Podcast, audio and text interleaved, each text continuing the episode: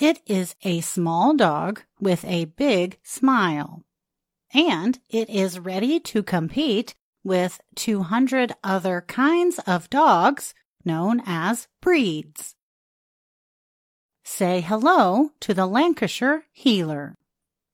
The American Kennel Club, or AKC, announced Wednesday that the rare dog breed can now compete in thousands of dog shows across the United States.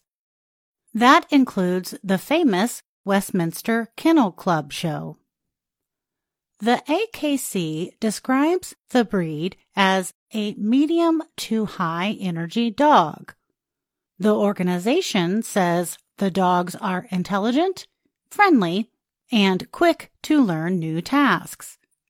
They are happy, talkative, and always ready for a walk. Lancashire Heelers have long bodies and short coats of hair or fur in black and tan. The breed stands about 30 centimeters high and weighs up to 7.7 kilograms. Historically, they helped to drive farm animals and chase away rats. The breed can also perform several dog related sports and activities. They're gritty little dogs and they're very intelligent little dogs, says Patricia Blankenship of Flora, Mississippi, who has bred them for many years. It's an enjoyable little breed to be around. The breed is often described as courageous, happy, affectionate to owner. And owners say they sometimes pull back their lips into a smile.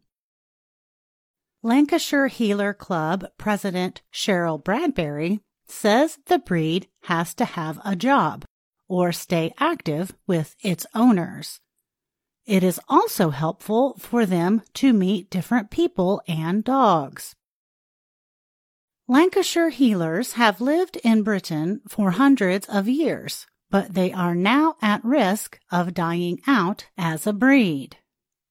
Britain's Kennel Club has added an average of just 121 Lancashire Heelers yearly to its registry in recent years.